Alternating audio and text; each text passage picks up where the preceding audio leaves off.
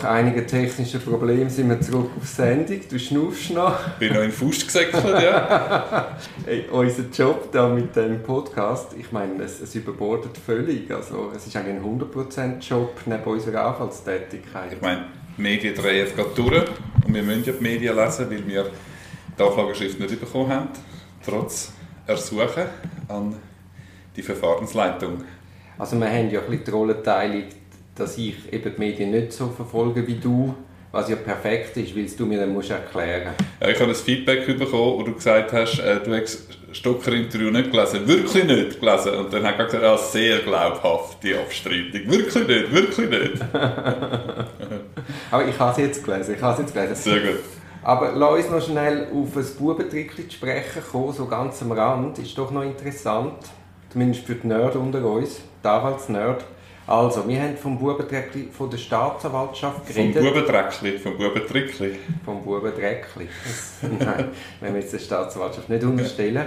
Nein, es ist ja so, die Staatsanwaltschaft kann in Eigenregie Strafbefehle erlassen. Also jetzt sind es Richter und, und Untersuchungsbehörden in einem. Und das hat natürlich den Vorteil, dass du dann als Staatsanwalt einem Beschuldigen unter Umständen einen relativ guten Deal in Anführungs- und Schlusszeichen kannst anbieten dass der einverstanden ist mit einem Strafbefehl. Also im Fall Wildzent hat der Anwalt einen Strafbefehl bekommen von 180 Tagessätzen am oberen Limit. Jetzt könnte es ja theoretisch sein, dass das ein guter Deal war für den, für den Anwalt bei Kosten-Nutzen-Abwägungen.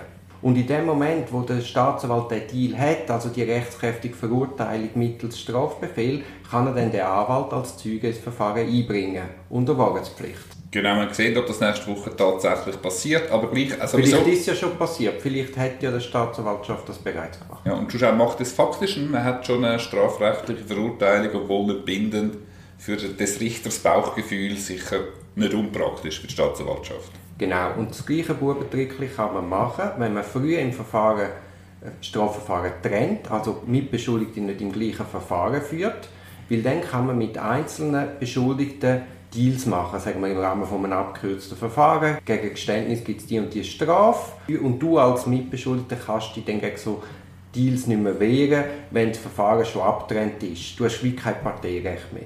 Darum habe ich auch letztes Mal so insistiert, dass man als Anwalt eigentlich trennte Verfahren unter gar keiner Prämisse, zumindest zu Beginn von einer Untersuchung, sollte akzeptieren. Jetzt gibt es aber noch ein weiteres Bubentrickchen in, unserem, in unserer Vinzenz-Konstellation mit dem Anwalt.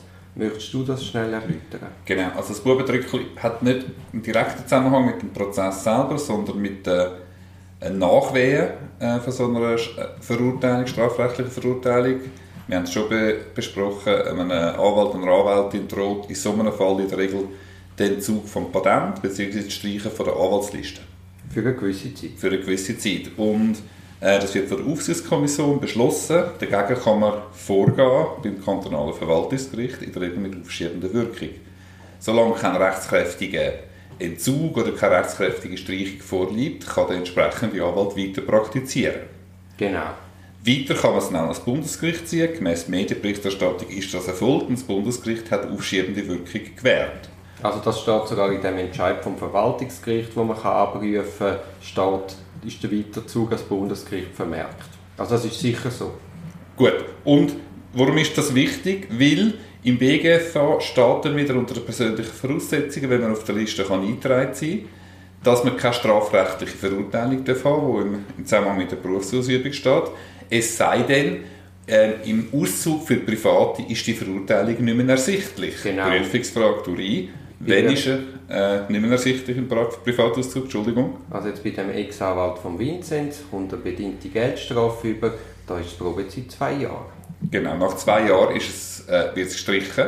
Man kann sich wieder eintragen lassen, wenn die anderen Voraussetzungen gegeben sind. Wir haben gelesen, irgendwann im Herbst oder Sommer 20 ist glaube ich, die mhm. strafrechtliche Verurteilung gewesen. Also ähm, der Anwalt ist auf der Zielgerade, well done, kann man darum sagen. Also eben, einfach zum schnell ausdeutschen für die Nicht-Juristen, die Verfahren vor Aufsichtskommission, Verwaltungsgericht und Bundesgericht, gehen insgesamt, sagen wir auch zwei Jahre. Also in dem Moment, wo man dann den rechtskräftig, rechtskräftig disziplinarischen Entscheid hat, der sagt, okay, man kann dich oder man muss dich von der Liste streichen, ist es nicht mehr im Strafregister ersichtlich. Ergo hat die Streichung gar keine Konsequenz in der Berufsausübung für den Ex-Anwalt von Vincent. Beziehungsweise unmittelbare Neutragung erfolgt. Ja, genau.